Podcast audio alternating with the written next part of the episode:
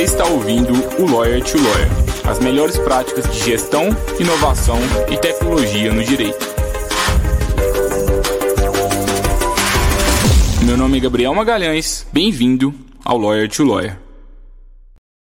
Olá, advogado, olá, advogada, seja bem-vindo, seja bem-vinda a mais um Lawyer to Lawyer da Free Law. Eu sou Gabriel Magalhães e é um prazer estar aqui com vocês novamente no episódio de número 142 do Lawyer to Lawyer.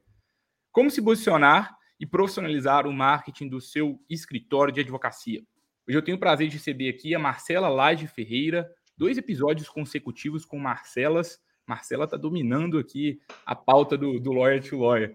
E hoje a gente vai falar sobre um assunto muito importante, que é a profissionalização do marketing jurídico, profissionalização da comunicação, a gente estava conversando aqui um pouco antes de, de, de vir ao ar, né? O, o, quanto que o marketing é muito mais do que só redes sociais e o que, que a gente pode fazer para realmente criar uma estratégia de sucesso, de resultado para o seu escritório de advocacia. Eu acredito que hoje a Marcela vai contribuir bastante conosco.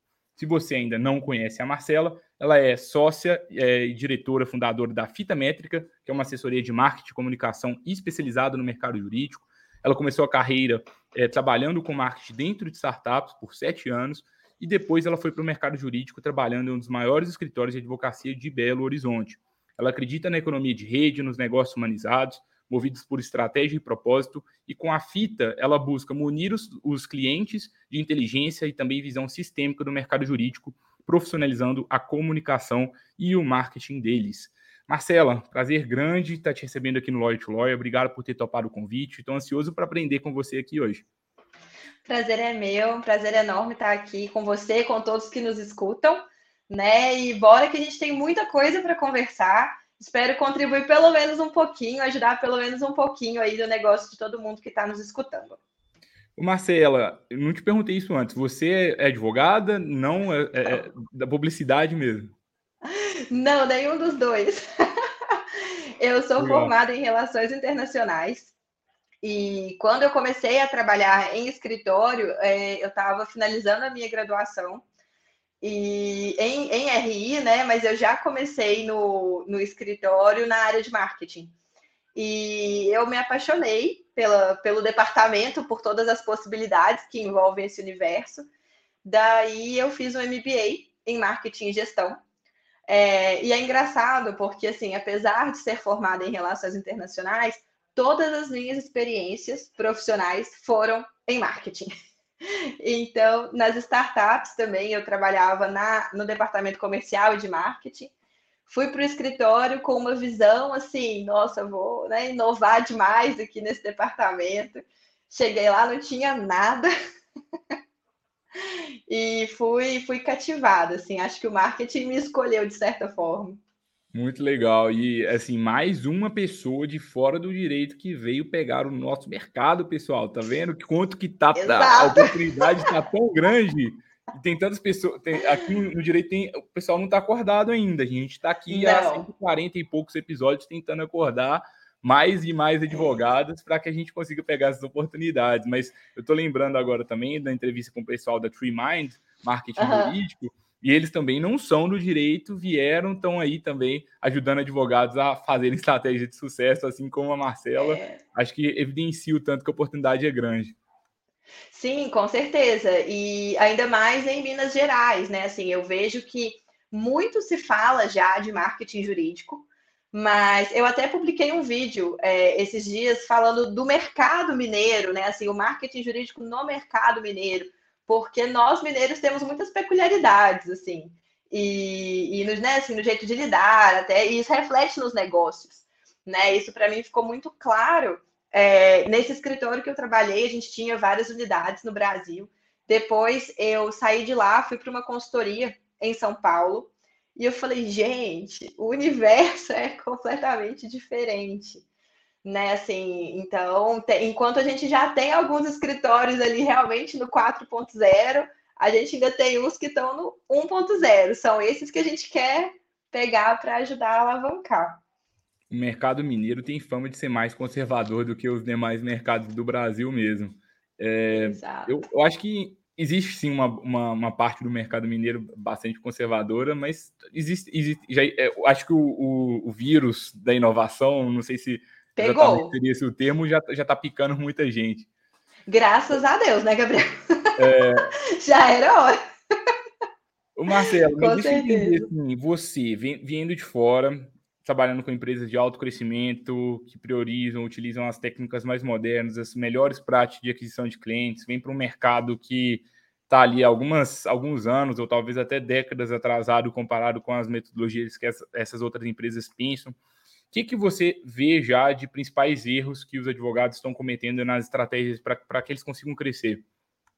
Olha, eu acho que a falta de posicionamento, né, que até intitula o nosso episódio, é, é um dos fatores cruciais. É, e não estar atentos uh, a uma gestão enquanto empresa. Né? Então, assim, eu reparo muito que os escritórios, uh, eles não querem ter políticas, normalmente, que empresas têm. Então, é muito comum você ver um escritório é, que não tem uma, um profissional na área de marketing ou na área de comunicação, um profissional na área de RH, né? É muito comum os processos seletivos dos escritórios serem feitos por advogados. E, e, no marketing, o que eu percebo, principalmente em relação ao marketing de conteúdo, é os advogados escrevem. Né? Pedir para o advogado escrever é muito tranquilo, mas você conseguir converter esse conteúdo técnico em algo que fale a língua né, da, da daquele público-alvo do escritório, que nem sempre são advogados, né? Afinal, é muito mais difícil o escritório vender para advogados do que para não advogados, né? Isso é muito mais raro de acontecer. Então, quando você precisa de fazer essa transição, esses ajustes nos conteúdos, por exemplo, é, é muito evidenciado para mim essa, essa necessidade de ter um profissional, de profissionalizar-se, né? O marketing e a comunicação.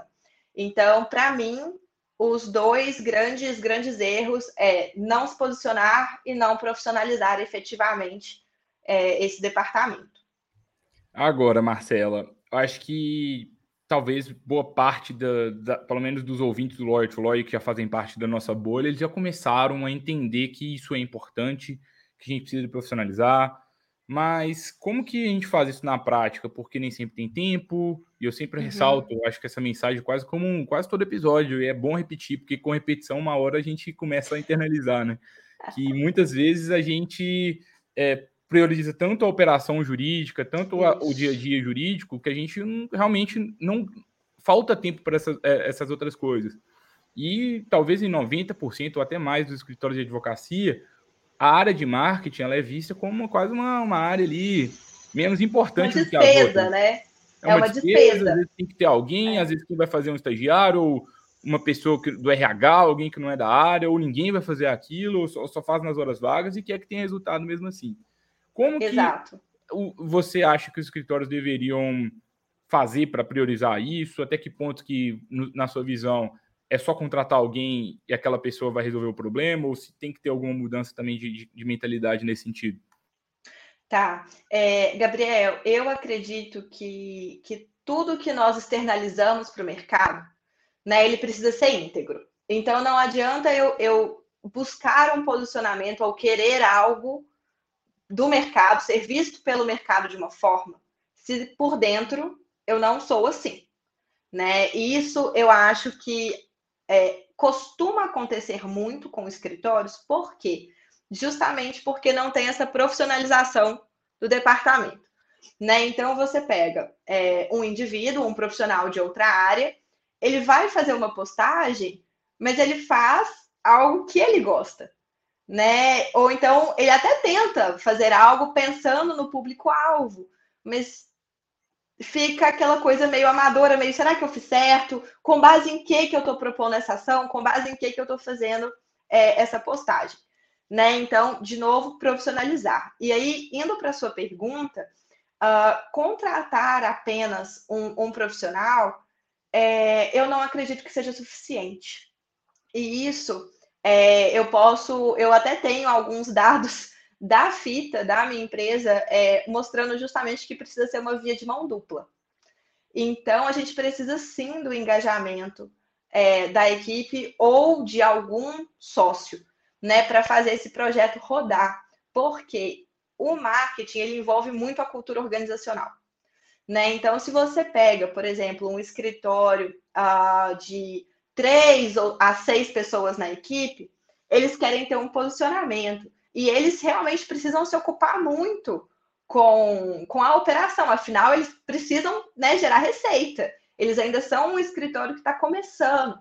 Então, quando eles contratam alguém muito para fazer o trabalho de social, de social media, eles querem que essa pessoa resolva tudo. A pessoa pode. Ela vai fazer os posts? Vai. Ela vai fazer a gestão dos sites? Vai. Mas para isso gerar o resultado que eles querem, é mais difícil sem o engajamento deles. Agora, se você pega um escritório que já tem é, uma, uma equipe um pouco mais robusta, então a gente vai para um escritório, por exemplo, de 20 a 30 pessoas trabalhando, né? Assim, que inclusive é o grande público-alvo da fita atualmente. Uh, a maioria dos nossos clientes estão nessa, nessa etapa e eu brinco que eles estão em cima do muro. Que é, eles não sabem se eles querem continuar nesse tamanho ou se eles querem ir para o outro lado para serem considerados enormes, e aí tem que mudar completamente né, o posicionamento.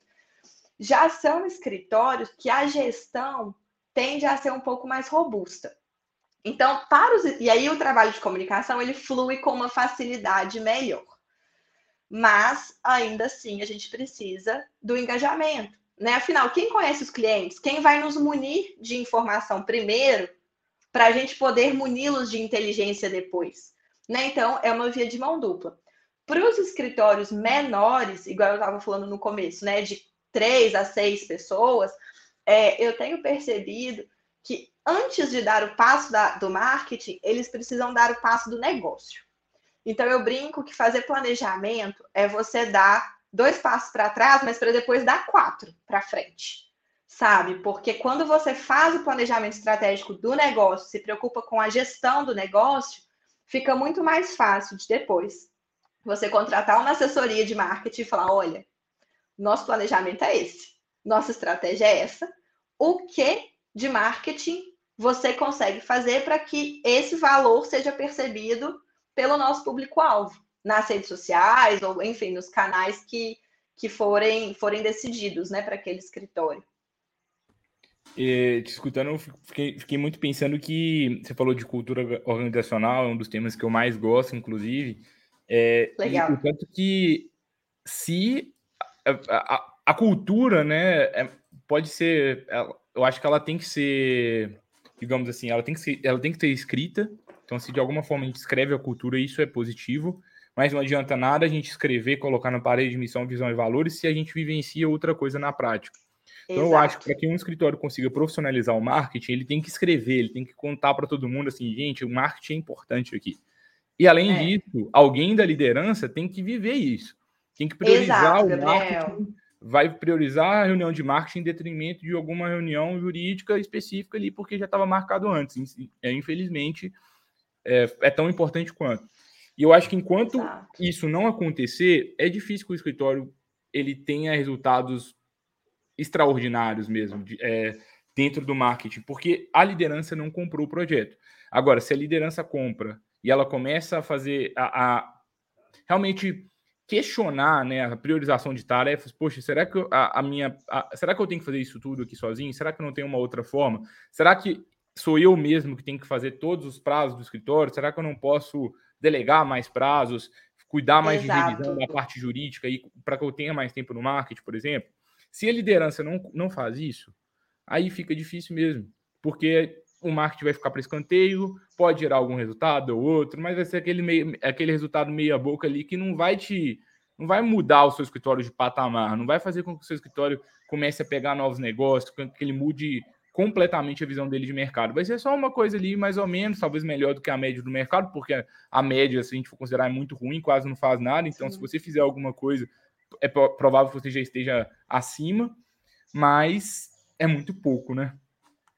Exatamente, Gabriel. Eu assino embaixo, assim, de tudo isso que você falou.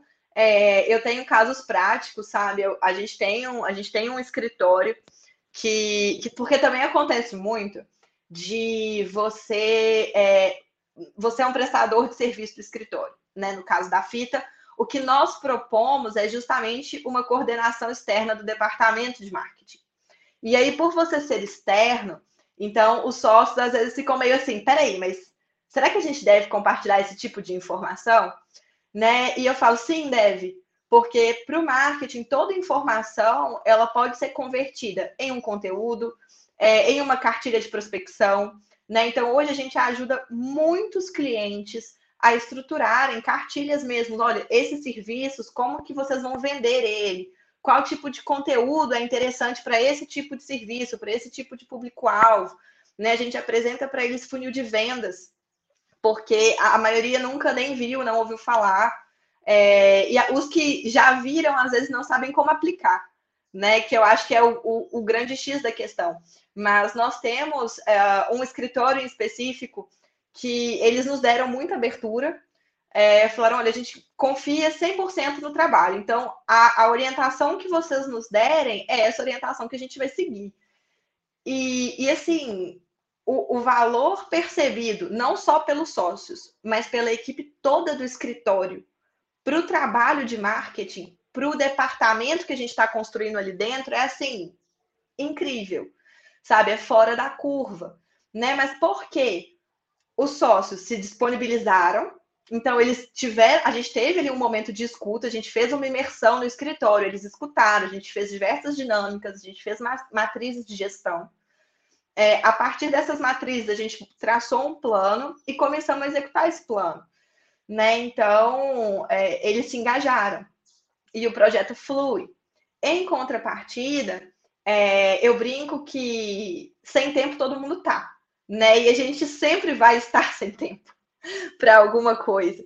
Então, essa desculpa já não cola mais, sabe? Não adianta falar para mim, ai, Marcela, eu tô sem tempo de conversar com você 15 minutos. Olha, você sempre vai estar, né, sem tempo. E então, também tem escritórios, clientes nossos, é, que nos dão a abertura de conversar com clientes deles.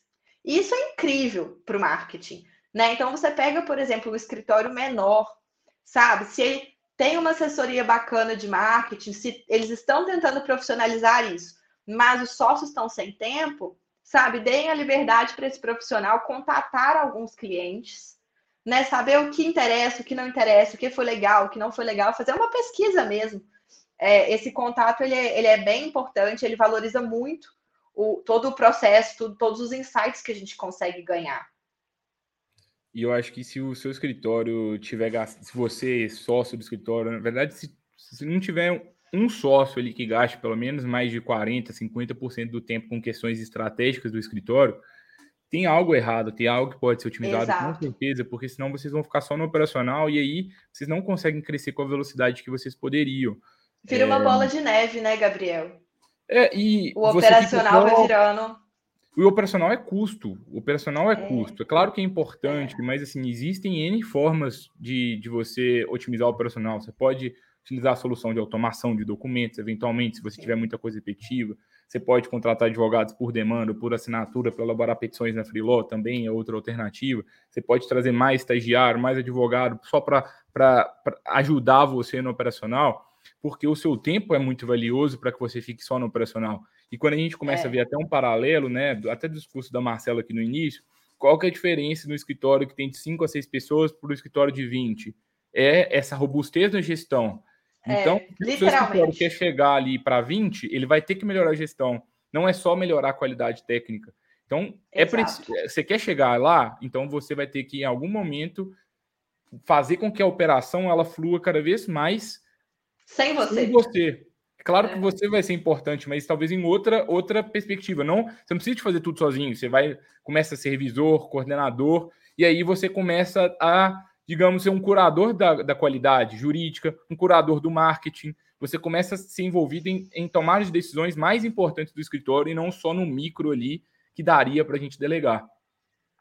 Exatamente, Gabriel. E, e, é o que a gente estava falando no começo, né? Assim, uma das grandes dos grandes erros que eu vejo hoje são os escritórios ainda não se posicionando como empresa, né? É, e aí entra nessa questão do marketing externo, mas inevitavelmente a gente precisa voltar para falar de novo da cultura organizacional, né? Assim, da comunicação interna, porque isso também é muito importante porque o marketing externo ele precisa transbordar, né? O que você tem internamente.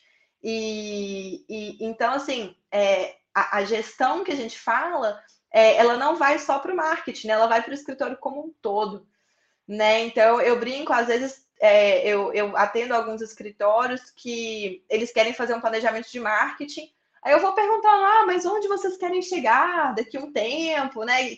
Alguma, é alguma referência de escritório que vocês admiram, quem vocês consideram concorrentes, e eles não têm a menor noção, o menor parâmetro.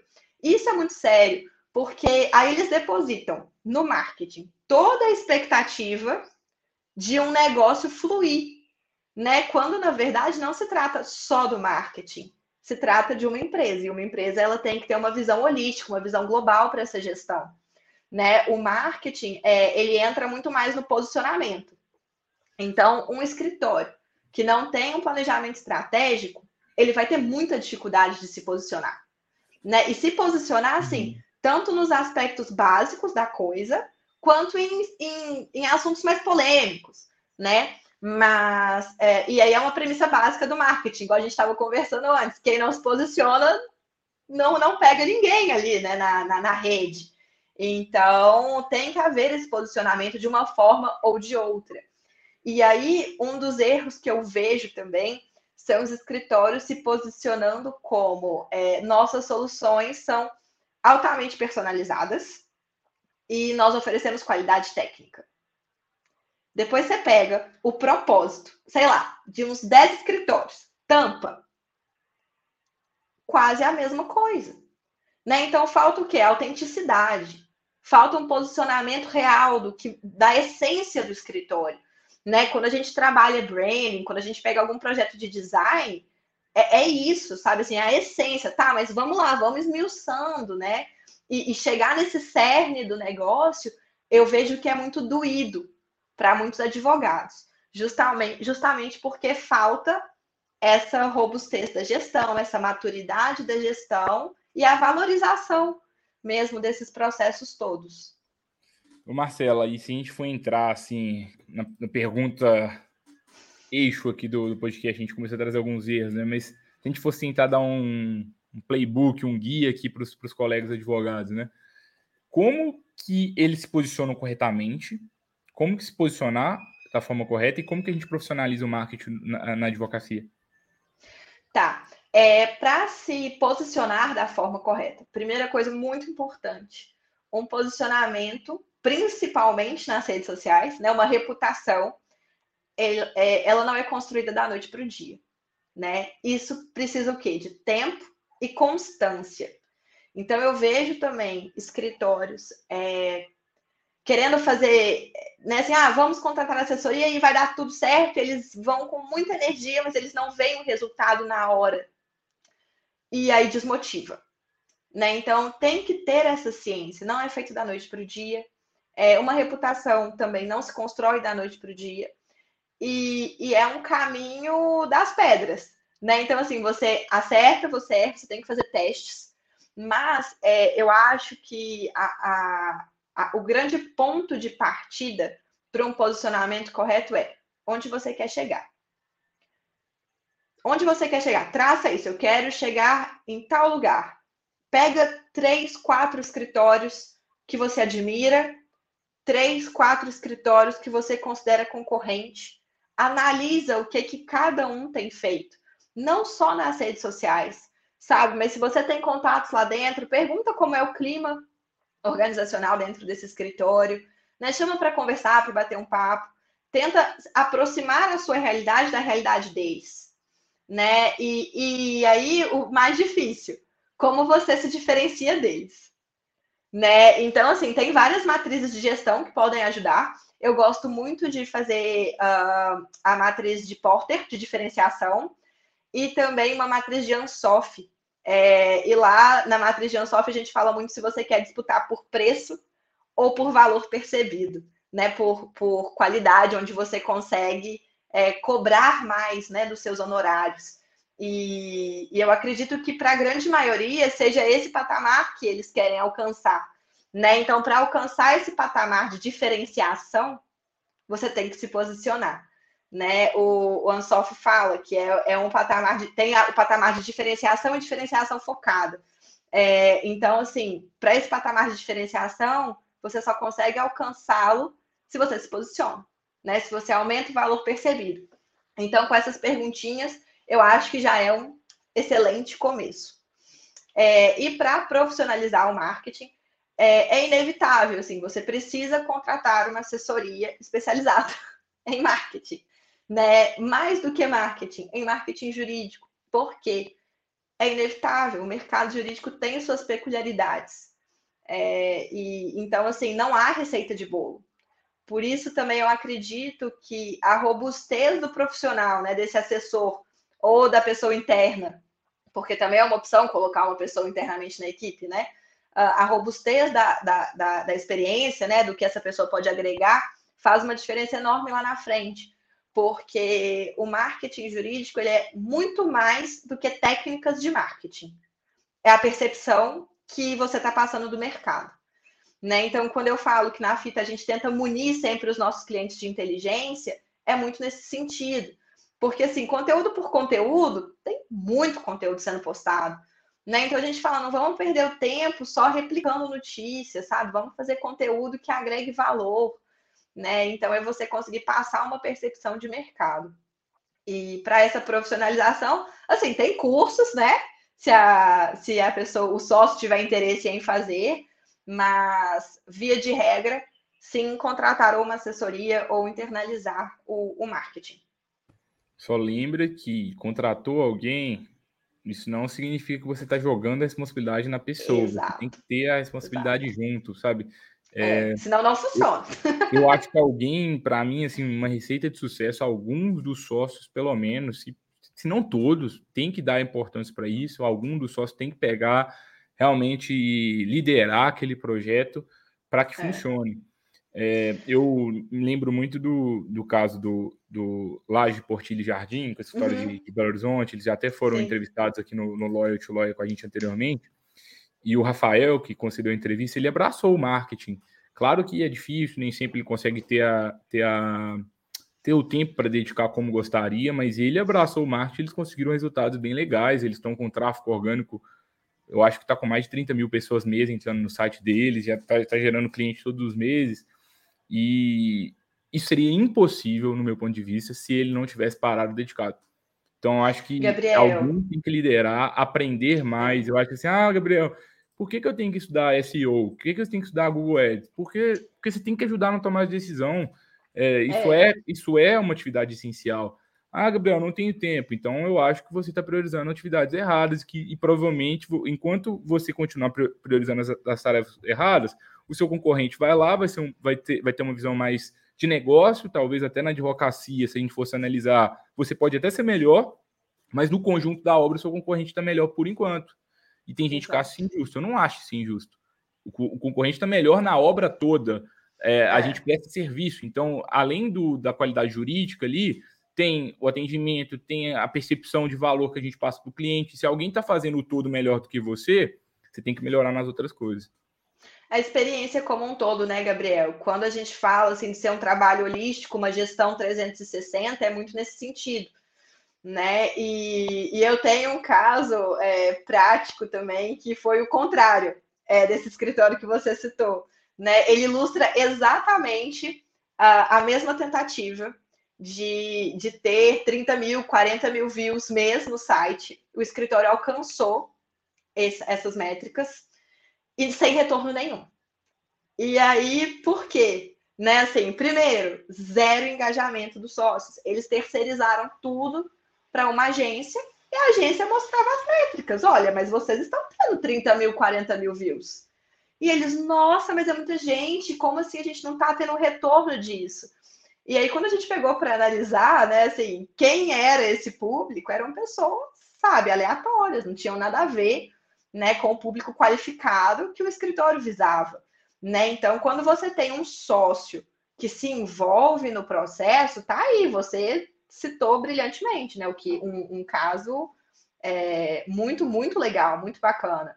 E, e eu já vivenciei o contrário. Então, mais uma vez, para reforçar que seu ponto de vista está correto, né? Não basta delegar. Tem, e tem que entender para auxiliar na tomada de decisão. A gente tem que comprar, gente, projeto, não tem jeito. É. Ah, não gosto disso. Então você tem que ter algum sócio que faça. Senão é. você pode ser engolido pela concorrência. Não adianta. É muito é. difícil. Cada vez vai ficar mais difícil. O mercado vai, vai afunilando, né?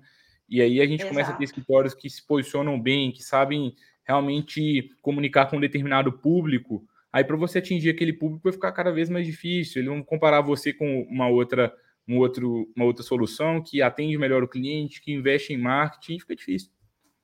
É, e, e assim, para os escritórios menores, né? Eu acho que é muito importante pensar também, é, não é quando a gente fala de uma gestão madura, ela não precisa ser burocrática, né? Muito pelo contrário. Uma gestão madura, ela não é burocrática. Então, também é, já aconteceu comigo de assessorar escritório, que os sócios falavam, oh, a gente está sem tempo porque a gente está é, lançando timesheet, mas o nosso escritório tem três pessoas, que, que, por que, que a gente está fazendo um timesheet?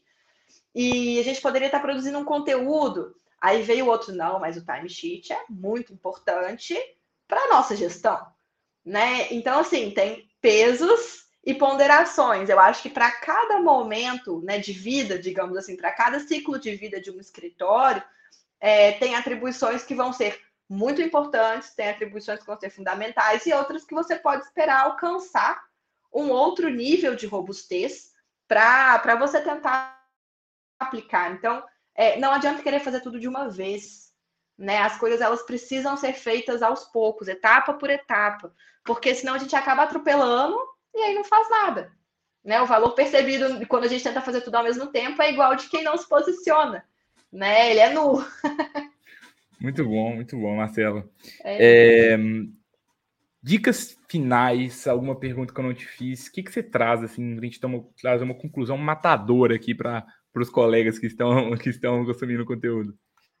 matadora, se preocupem com diversidade, com inclusão e tecnologia. Eu acho que são assuntos ainda pouquíssimos difundidos pelos escritórios, é, ações, projetos internos pouquíssimos explorados, e isso para o mercado cada vez mais tem sido valorizado.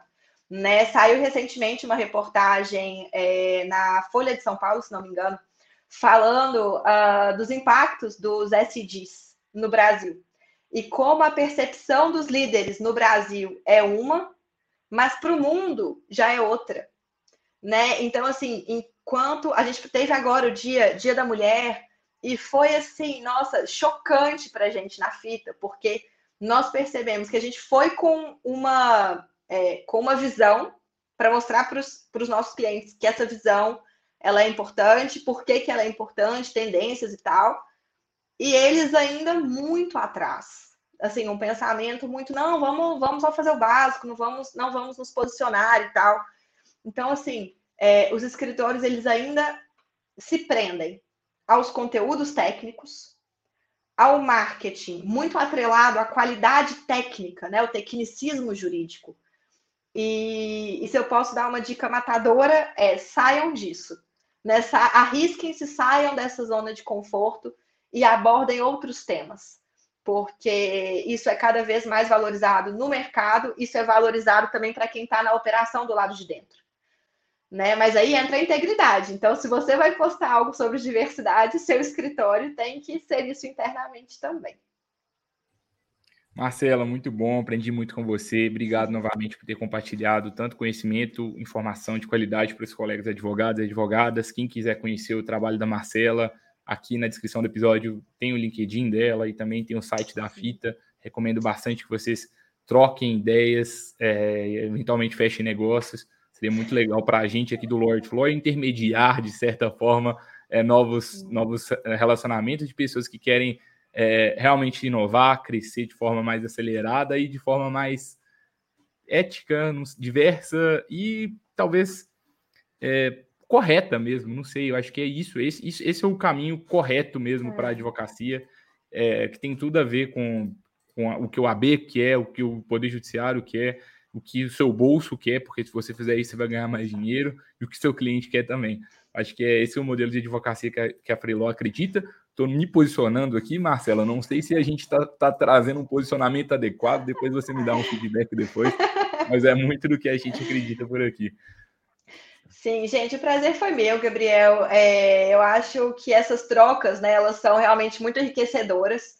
E, e, o que você disse, eu também acredito ser o caminho certo, né? Assim, na fita a gente fala que a gente acredita nos negócios humanizados, né? Com as pessoas, os indivíduos sendo o centro é, dessa, dessa atuação, né? E para você valorizar pessoas, você tem que se posicionar, você arrisca, você sai, sai da caixa, você tem que pensar disruptivamente, né? E o mundo tá assim, né? E apesar de tudo isso, está cada vez mais integrado, mais interligado, né? Então, é, eu, eu, espero de verdade ter contribuído para quem está nos escutando. Foi um prazer enorme estar aqui com vocês e estou à disposição para quem tiver dúvidas, quiser conversar, bater um papo, estou às ordens.